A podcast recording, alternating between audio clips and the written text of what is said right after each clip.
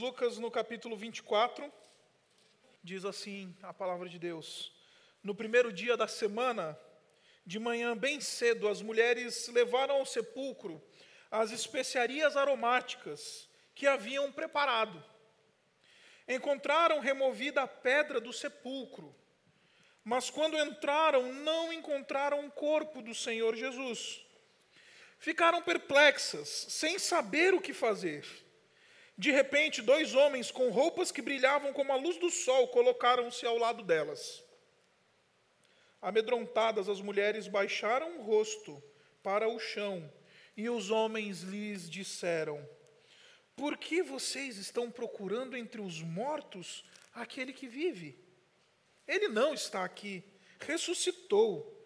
Lembrem-se do que ele disse quando ainda estava com vocês na Galileia é necessário que o filho do homem seja entregue nas mãos de homens pecadores, seja crucificado e ressuscite no terceiro dia. Então se lembraram das palavras de Jesus.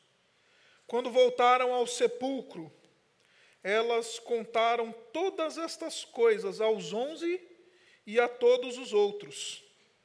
As que contaram estas coisas aos apóstolos foram Maria Madalena, Joana e Maria, mãe de Tiago, e as outras que estavam com elas. Mas eles não acreditaram nas mulheres. As palavras delas lhes pareciam loucura. Pedro, todavia, levantou-se e correu ao sepulcro. Abaixando-se, viu as faixas de linho e mais nada. Afastou-se e voltou admirado com o que acontecera. Esta é a palavra de Deus. Quando a gente fala de Páscoa, a gente precisa compreender quatro movimentos importantes. primeiro é o movimento da encarnação. segundo é o movimento do sofrimento. terceiro é o movimento da morte. E, em último lugar, é o movimento da ressurreição. Quando a gente fala da Páscoa do Senhor Jesus Cristo, a gente fala desses quatro movimentos. A, a, a obra que o Senhor Jesus Cristo ele cumpriu não começou na Semana Santa ou no domingo de Ramos, no domingo anterior à Páscoa. A obra que o Senhor Jesus Cristo cumpriu começou na encarnação. E Bruno, eu queria pedir a gentileza de você explicar para essa comunidade sobre a qual você é um dos presbíteros dessa igreja, dizer para eles o que, que significa a encarnação de Jesus. A encarnação, com certeza, é o maior milagre e o maior mistério que já ocorreu na história da humanidade. O Filho de Deus, infinito, onipresente e eterno, tornou-se homem e uniu-se para sempre a uma natureza humana. Não podemos falar da humanidade de Cristo sem começar pelo nascimento virginal. As Escrituras afirmam claramente que Jesus foi concebido no ventre da sua mãe Maria por uma obra milagrosa do Espírito Santo e sem a participação de um pai humano. Por que, que o nascimento virginal seria tão importante assim? Podemos indicar pelo menos três pontos essenciais do porquê era tão importante Jesus nascer de uma virgem. Primeiro ponto dele é lembrar-nos de que a salvação da humanidade jamais poderia ser resultado de um esforço humano, mas deveria ser a obra única do próprio Deus. Eu e você jamais poderíamos fazer qualquer coisa que resultasse a salvação, a minha salvação, a sua salvação. O ponto 2 é que o nascimento virginal possibilitou a união plena entre a, divin, a divindade e a humanidade de Cristo. Deus poderia ter feito Cristo sem precisar de uma progenitora humana. Porém, dessa forma, talvez ficasse difícil a gente entender a natureza humana de Cristo, uma vez que ele foi criado por Deus. Ele também poderia feito, ter feito Cristo nascer da união entre um homem e uma mulher. E aí seria difícil a gente entender a natureza divina de Cristo. Ou seja, Deus fez como deveria ser feito. O ponto 3 é que o nascimento virginal também torna possível a verdadeira humanidade de Cristo sem a herança do pecado. Jesus não herdou a natureza de Adão, pois foi concebido pelo Espírito Santo. Outro fato importante é que Cristo possuía um corpo humano, exatamente igual ao meu e o seu. Ele nasceu como nascem todos os bebês humanos, igual a mim, igual a você. Cresceu como crescem todas as crianças. Jesus ficava cansado, sentia fome, sentia sede. Mesmo depois de sua morte e ressurreição, Cristo continua tendo um corpo humano. Só que agora um corpo, um corpo aperfeiçoado, não mais sujeito à fraqueza, enfermidade ou morte. Jesus comeu depois da sua ressurreição. Isso mostra o quão humano é, ele é, mesmo hoje assentado à direita do Pai. Jesus é o exemplo da continuidade do corpo físico em nossa existência, aqui na terra e na eternidade, onde teremos um corpo glorificado semelhante a Ele. Jesus também possuía uma mente humana. Ele cresceu em sabedoria quando, é, quando estava nessa terra. Isso mostra o desenvolvimento de uma mente totalmente humana. Ele aprendeu a comer, ele aprendeu a falar, ele aprendeu a ler, ele aprendeu a escrever, assim como todas as nossas crianças. Cristo possui uma alma. Ele era humano, ele tinha emoções. Antes da crucificação, ele se angustiou, sentimento que só sendo humano ele poderia sentir.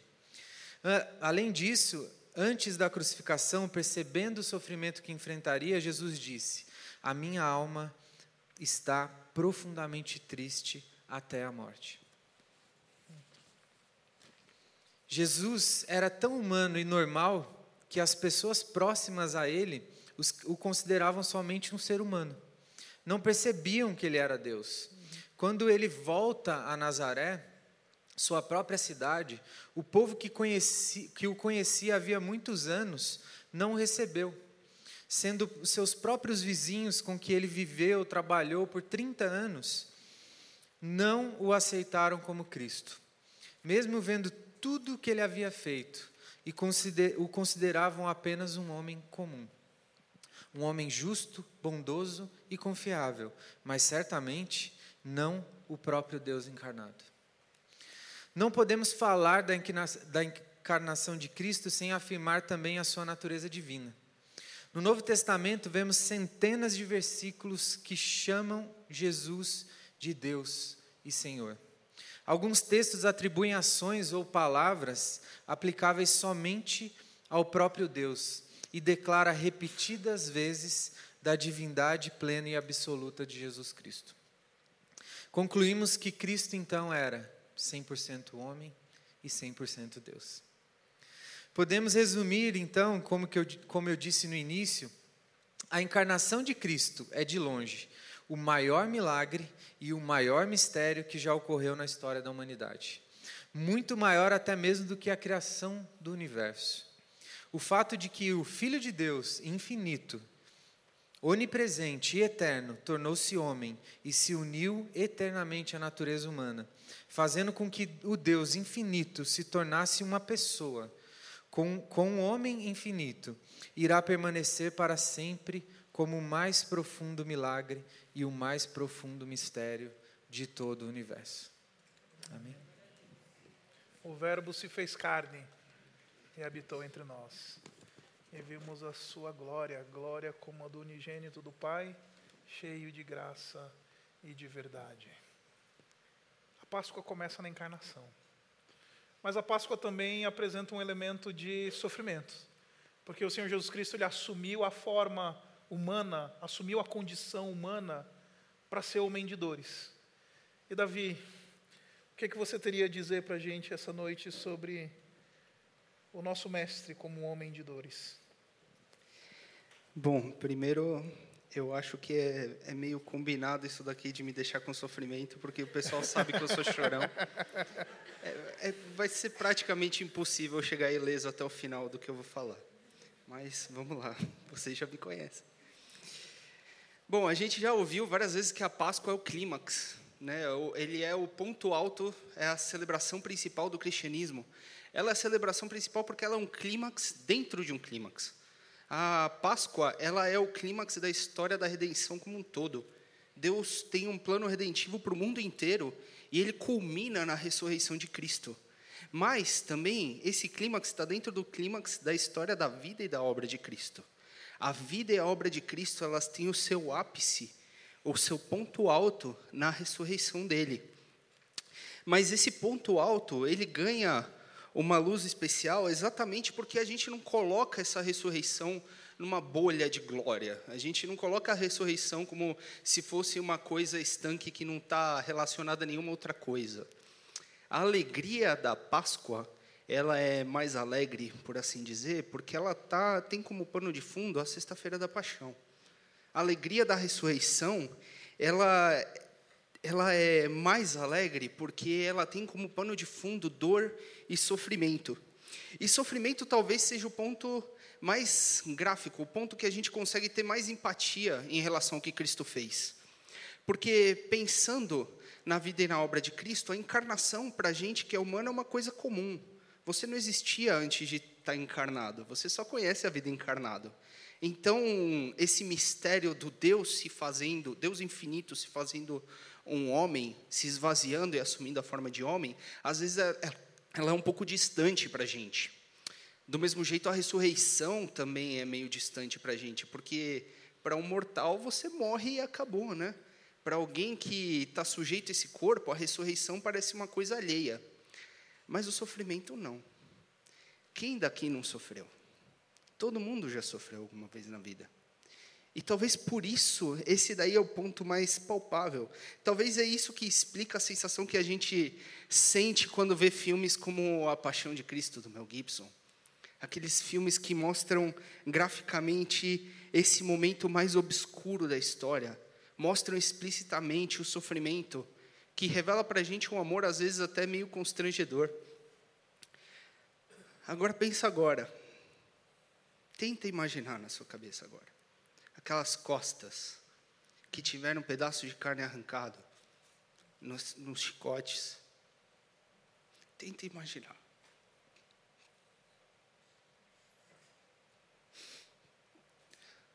Imagina as mãos pregadas, o sangue escorrendo, o corpo em choque, ele desidratado, sendo alvo de escárnio, sendo alvo de, de cuspe, sendo alvo de, de xingamento, sendo abandonado pelos seus amigos. Os discípulos fugiram todos. Ele lá no madeiro, olhando para a mãe dele e vendo a alma dela sendo dividida ao meio, como tinha sido profetizado quando ele nasceu. É feio, é pesado. O profeta Isaías ele estava totalmente certo. Ele é um homem do qual a gente quer esconder o rosto. Você não quer ver essa cena. Eu não quero ver essa cena do sangue escorrendo. E, mas esse é um sofrimento que ele já tinha sido profetizado há tempos. Não é uma novidade. Em Gênesis 2, não, Gênesis 3, onde a gente tem o proto-evangelho, a gente tem aquilo que é a semente do evangelho, a gente já tem Deus falando que da semente da mulher ah, teria o calcanhar ferido pela serpente.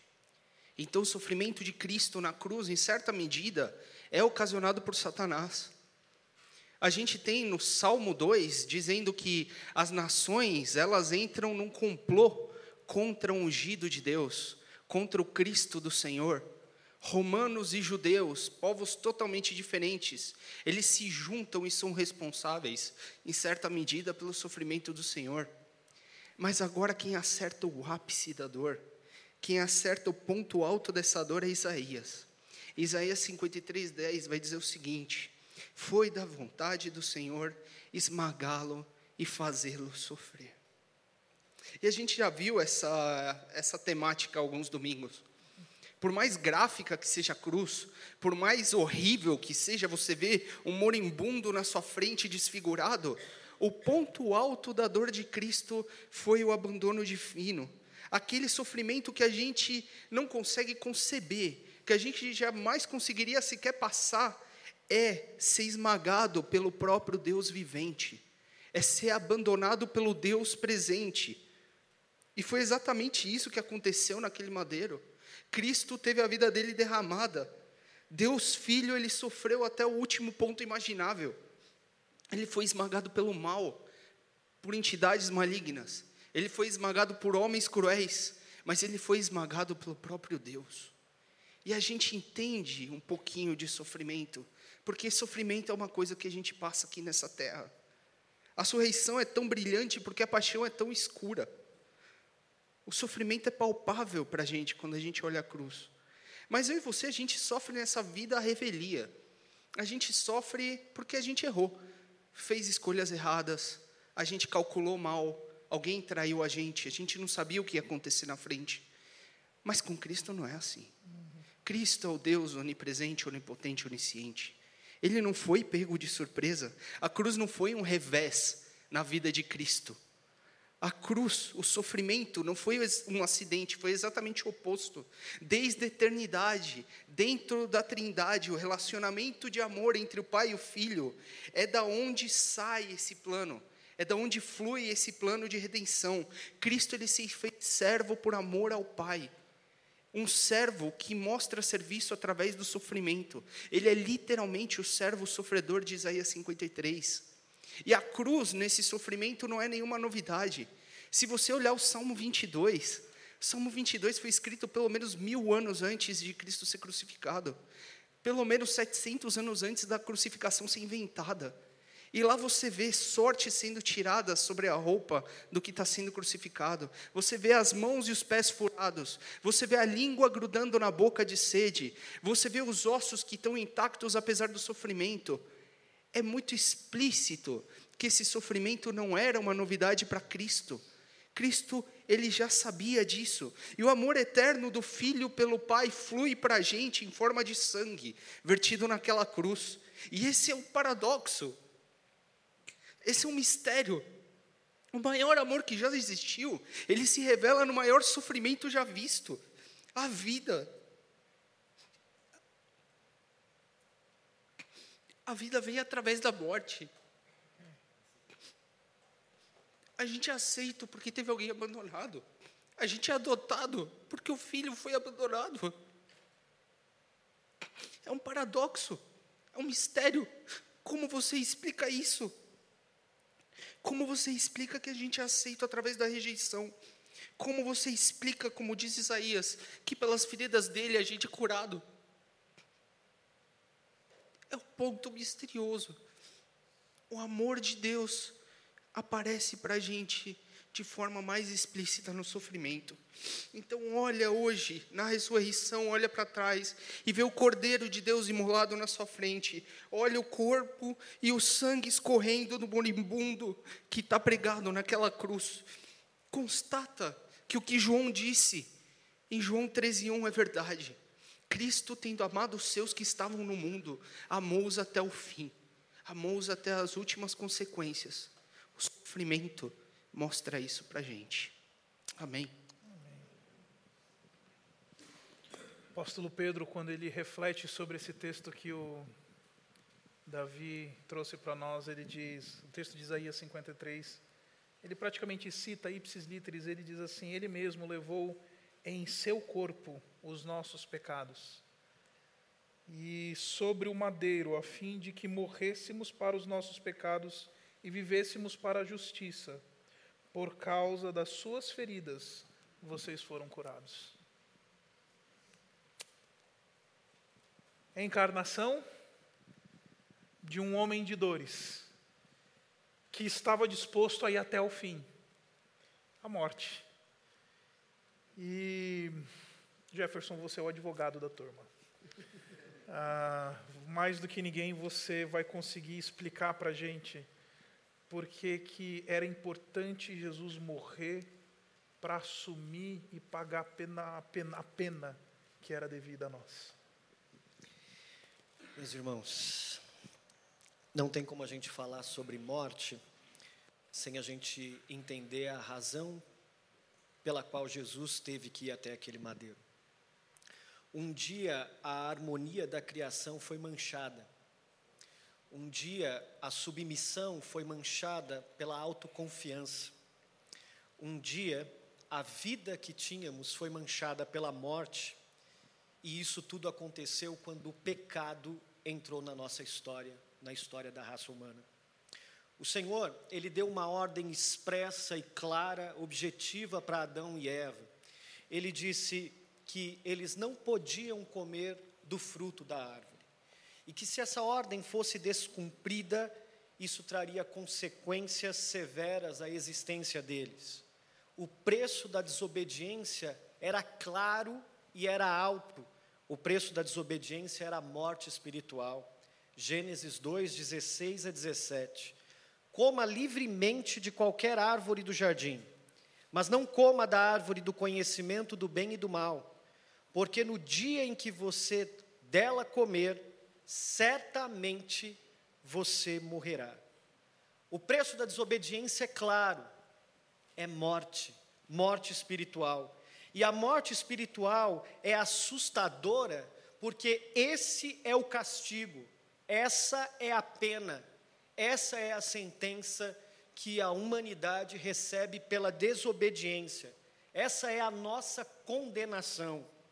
Entretanto, apesar de conhecerem as consequências, o preço da desobediência, depois de Adão e Eva passarem pela tentação, percorrerem o caminho da tentação, ainda assim eles, eles insistiram no erro e decidiram no seu coração pecar contra Deus e desobedecer o Senhor. Eles desobedeceram a Deus e por isso comeram do fruto. Deixa eu te dizer uma coisa: o pecado, a desobediência surgiu como uma sugestão externa mas revelou uma crise interna que havia no coração de Adão e Eva. A proposta externa revelou aquilo que tinha no coração deles. Eles desejaram ser como Deus. Eles desejaram confiar na sua própria capacidade de avaliar o que é bom, ao invés de depender de Deus. Eles desejaram mais a autonomia do que a submissão. Eles desejaram confiar a fidelidade a vozes estranhas que clamavam pela fidelidade deles, do que se entregar ao seu Senhor. Isso acontece comigo e com você todo dia. Todo instante. A gente troca a fidelidade de Deus por outras vozes que clamam a nossa fidelidade. Por isso a culpa deles é objetiva. Por isso a minha e a sua culpa é objetiva. Nossos representantes puseram a si mesmos e a sua posteridade, eu e você, como dominados sob o domínio de Satanás, sob o domínio do pecado e sob o domínio da morte. Mas se por um lado a aliança condicional de Deus com Adão fracassou, porque o homem falhou, eu preciso te dizer que os propósitos de Deus nunca falham, nunca, em hipótese alguma. Conduzir os pecadores à vida eterna por meio de Cristo sempre foi o plano de Deus. O carro não capotou na curva. Deus não perdeu o controle do veículo. O fracasso do homem não só apontou a sua incapacidade, o fracasso do homem apontou a necessidade de justificação e santificação por meio de uma aliança incondicional a aliança da graça pela qual Deus capacita o ser humano, não por intermédio da sua capacidade, não por intermédio das suas obras, mas por intermédio de Jesus Cristo, o nosso Senhor. Em Gênesis 3,15, como Davi disse, Deus fez uma promessa a Eva, uma promessa incondicional, que ele, a mulher, daria à luz um filho que derrotaria Satanás, pisaria a cabeça da serpente. Em outras palavras, o que Deus estava dizendo para Eva e para Adão é o seguinte: o que vocês não puderam fazer, eu já fiz. Aí talvez você me pergunta, como assim Jefferson já fez? É exatamente isso. Nós não podemos pensar na criação separada da redenção. A cruz sempre esteve nos planos de Deus. Existe uma frase célebre que a gente costuma dizer: antes de Deus dizer haja luz, foi dito haja cruz. O remédio já estava pronto para a doença antes da doença aparecer. Apocalipse 13, 8, como o Isaac pregou aqui, o nome do livro onde o, no, o nome dos eleitos estão escritos é o livro da vida do cordeiro que foi morto desde a criação do mundo. Antes do pecado entrar, a solução já havia sido entregue a todos nós, e era a cruz. Enquanto Adão mostrou que o homem natural não é capaz de se salvar, Deus em Cristo estabeleceu uma aliança que não dependia mais de mim e de você, que não dependia de nós, mas exclusivamente da sua graça. O que, que isso implica para mim e para você? Desde o Éden, eu e você temos cedido à tentação de acreditar em nós mesmos. E isso é uma verdadeira falácia. Desde o Éden, nós insistimos em acreditar na nossa autossuficiência. A gente acha que é bom. A gente acha que o nosso diploma é suficiente, que o nosso dinheiro é suficiente, que o nosso carro é suficiente, que a roupa de marca que você veste te faz suficiente. Mentira. A gente acha que com um pouco mais de progresso, um pouco mais de educação, um pouco mais de tecnologia, um pouco mais de uma melhor política, um pouco mais de nós, a gente vai ser capaz, como homens caídos, de nos reerguermos. Mas deixa eu te dar uma melhor notícia, porque essa é uma mentira. A melhor notícia que eu e você podemos ter num domingo de Páscoa é que nós não precisamos confiar em nós mesmos. Jesus viveu a nossa vida e de maneira substitutiva morreu a morte que era minha e que era sua. Ele não morreu como um Marte, mas como um cordeiro de Deus que tira o pecado do mundo. Ele morreu para que eu e você tivéssemos vida. Ele deu a vida, a sua vida, para que nós pudéssemos ter vida com Ele. 1 Coríntios capítulo 15, do versículo 55 a 57, Paulo diz: Onde está, ó morte, a sua vitória? Onde está, ó morte, o seu aguilhão? O aguilhão da morte é o pecado, e a força do pecado é a lei. Mas graças a Deus que nos dá vitória por, por meio do nosso Senhor Jesus Cristo. Ele morreu a nossa morte para que com Ele nós pudéssemos ter vida. Amém. O autor de Hebreus, ele fala sobre essa morte e ele diz: porque por meio de um único sacrifício, um único, como falou bem o Jefferson, ele aperfeiçoou para sempre os que estão sendo santificados, a igreja de Jesus.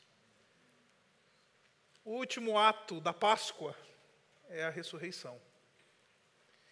E nesse texto que a gente acabou de ler, ele apresenta para a gente mulheres indo para o túmulo. E indo para o túmulo para fazer um trabalho de preservação ou de purificação num corpo humano. O texto diz para a gente que logo cedo elas levaram ao sepulcro as especiarias aromáticas que haviam preparado. E deixe-me explicar o que está acontecendo aqui. O Senhor Jesus Cristo ele foi crucificado e morreu por volta das três da tarde. E a lei do Israel antigo, a lei do, do, do, Antigo Testamento, dizia que um corpo ele não podia ficar pendurado no madeiro durante a noite, à mercê de feras do campo ou de aves de rapina e etc. Então era obrigado, a lei obrigava os judeus a sepultarem os seus mortos. E visto que a coisa aconteceu numa pressa, porque antes de anoitecer, tinha Jesus tinha que ter sido sepultado. Então José de Arimateia ele correu, foi até a Pilatos e pediu o corpo de Jesus. E ele mesmo, o texto diz para a gente que ele mesmo baixou o corpo de Jesus da cruz e ele enfaixou o corpo do Senhor Jesus Cristo num linho que ele tinha comprado e guardaram o corpo do Senhor Jesus Cristo no sepulcro para cumprir a lei que dizia que antes do anoitecer, aquele corpo já tinha que estar sepultado. Por causa dessa pressa, o corpo do Senhor Jesus Cristo não foi tratado. O corpo do Senhor Jesus Cristo não recebeu os ungüentos, não foi lavado, por exemplo, do sangue que ali estava, ah, que tinha sido derramado e etc. O corpo do Senhor Jesus Cristo ele não recebeu a essas ervas aromáticas ou essas especiarias aromáticas que os judeus usavam para tratar o corpo humano morto. Então, essa cena aqui, ela é muito parecida com aquela cena de um médico legista que está lidando com um corpo. Essa é a expectativa dessas mulheres, de chegar no lugar da morte, o sepulcro, e lidar com o corpo. E não somente lidar com o corpo, lidar com um corpo que está já começando o seu estágio de degeneração. E é isso que eu quero pegar aqui com você. Meus irmãos, por causa do pecado, nós estamos nos degenerando. A maldição do pecado, ela é porque tu és pó e ao pó tornarás. Foi isso que Deus disse para Adão no dia do pecado, no dia do primeiro pecado. Porque tu és pó e ao pó tornarás. Você vai degenerar, Adão. A tua condição de vida, ela vai passar. E como a gente percebe isso com o passar dos anos, né? Que a gente vai literalmente degenerando. Por exemplo, essa é uma prova da minha degeneração. Alguns anos atrás eu conseguia, conseguia ler qualquer coisa. Hoje eu sento na frente do computador, eu preciso lembrar que eu preciso de um óculos, senão não vou enxergar nada que está na frente do computador. Estou degenerando. Com 20 anos de idade, eu corria 10 quilômetros em 40 e poucos minutos. Hoje eu preciso desse mesmo tempo para correr metade desse, dessa distância e olhe lá. A gente está degenerando. Estou perdendo cabelo. Degeneração. Porque o pecado fez isso com a gente. Ele colocou a gente numa condição de que literalmente nós estamos derretendo. A vida está indo, está se esvaindo. O salmista Moisés, Moisés escreveu um salmo, o salmo de número 90, e ele vai dizer que a nossa vida ela é como a relva do campo, que logo ela, ela durante a manhã ela floresce e brota, mas na tarde ela já murcha e morre. Degeneração. Eu queria apresentar para você nessa Páscoa a ressurreição como a redenção do nosso estado degenerativo. Por isso que eu comecei esse culto lendo para você o texto do Salmo 16, que garantia que o Senhor Jesus Cristo não ia experimentar no sepulcro a decomposição. Agora, a gente normalmente pensa nesses termos em termos somente físicos. Mas, meus irmãos, a gente degenera na alma. A gente degenera, é impressionante como às vezes a gente encontra algumas pessoas que elas estão absolutamente pútridas e degeneradas e decompostas em sua alma. São literalmente mortos vivos andando sobre a terra. Porque, embora às vezes o corpo está tudo em ordem, a saúde está tudo jóia, o cabelo ainda não caiu, o olho não começou a ficar fraco e etc., você vê gente com a alma degenerada. Você encontra gente com o coração pútrido, cheirando mal já. Gente que precisa ardentemente da obra de ressurreição. Não somente por causa do corpo, que precisa encontrar um novo corpo glorificado, que essa é a nossa esperança, mas porque a gente às vezes precisa de Deus vir e soprar sopro de vida novamente, como Ele fez no corpo de Jesus, e nos dar nova vida.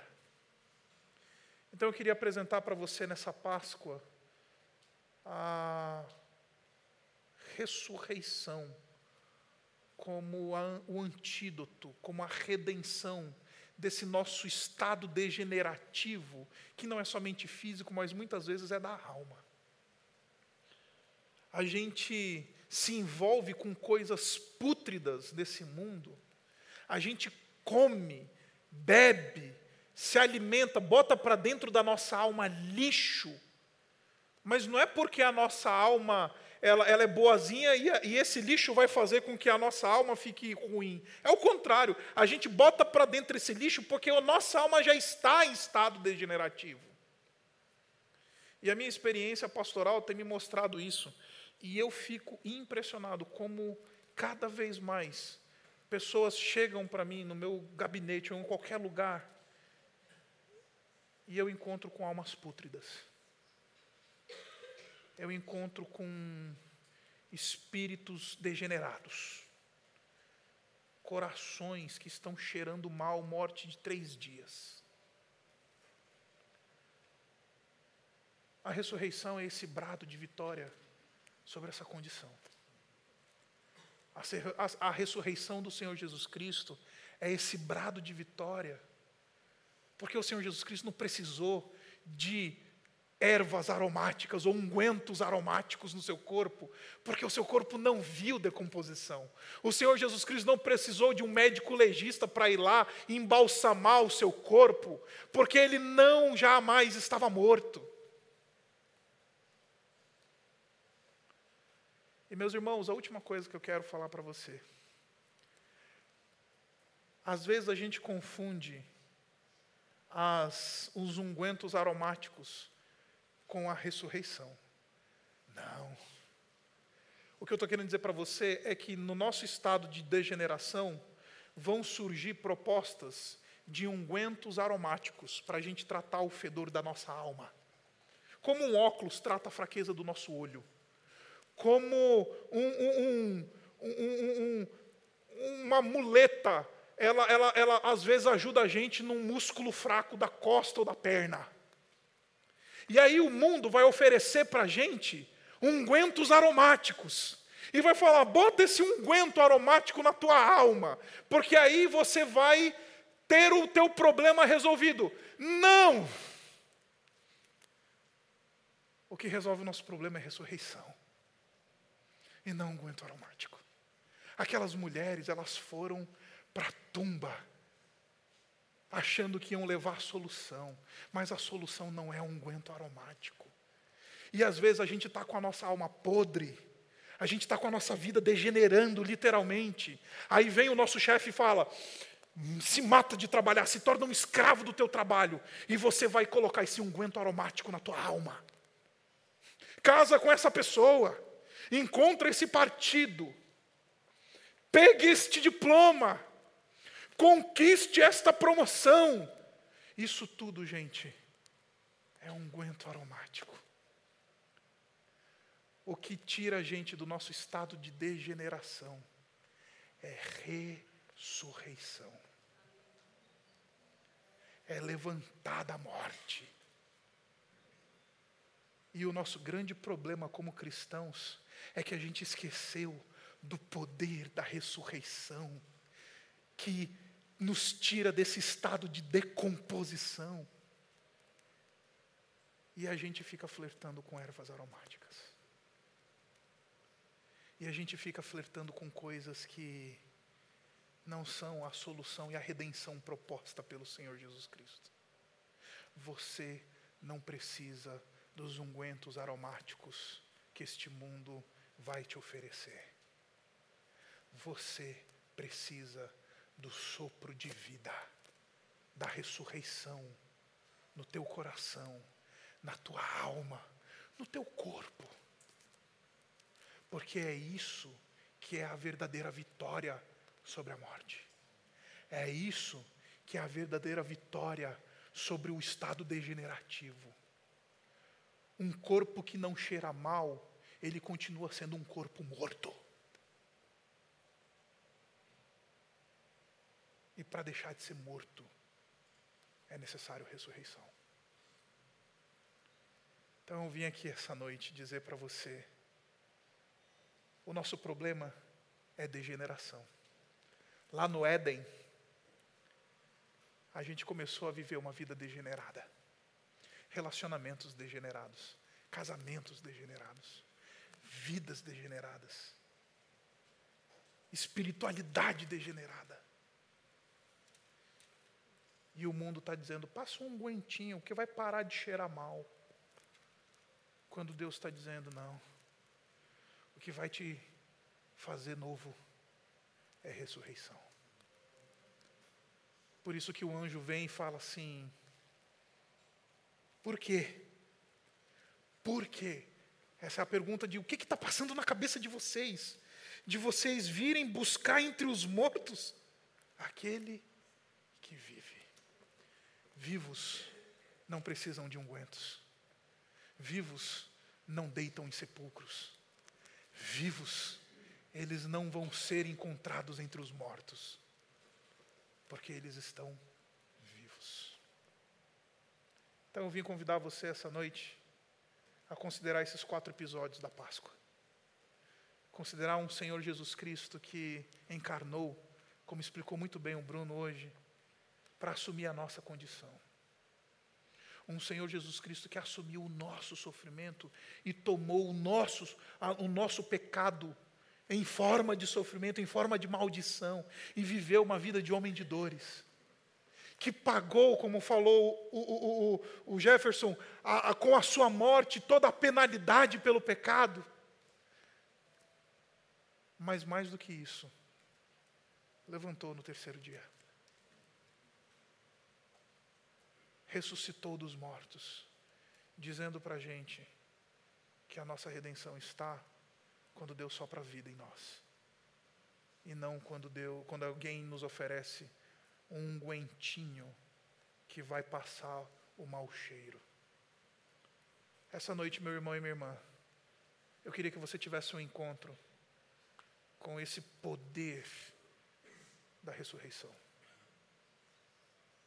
que o Senhor Jesus Cristo viesse, gritasse nos seus ouvidos essa noite e falasse: para de procurar entre os mortos aquele que vive, para de procurar a cura da tua degeneração em unguento aromático, porque a cura disso é ressurreição. Eu queria que você orasse essa noite e falasse: Senhor, sopra nova vida no meu coração essa noite. Senhor, faz da minha vida aquilo que o próprio Evangelho diz: novidade de vida. Novidade de vida é ressurreição. Novidade de vida é Deus tratando a nossa degeneração da maneira como ela deve ser tratada, e não da maneira como a gente acha que ela deve ser tratada. Abaixe sua cabeça.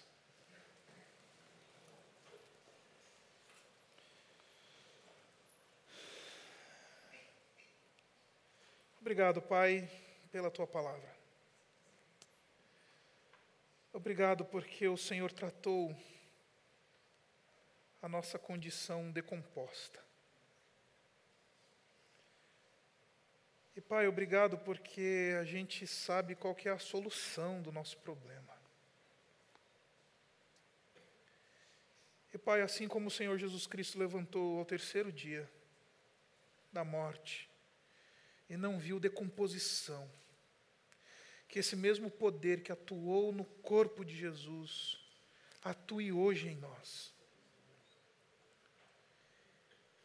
E Pai, nos tira da decomposição do pecado. Porque nós estamos literalmente degenerando. E a gente quer tratar as nossas degenerações com ungüentos que só maquiam o real problema, que só que são somente paliativos, que não curam, que não tratam.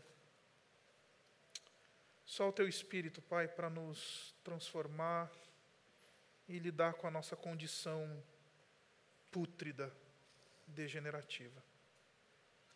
Então grita em nossos ouvidos essa noite, Pai, que a voz desses anjos que falaram com essas mulheres no domingo da ressurreição, ecoe nos nossos ouvidos essa noite. Porque vocês buscam entre os mortos aquele que vive. E nós celebramos o teu nome, porque tu és bom e a tua misericórdia dura para sempre. Nós oramos no nome dele. Amém.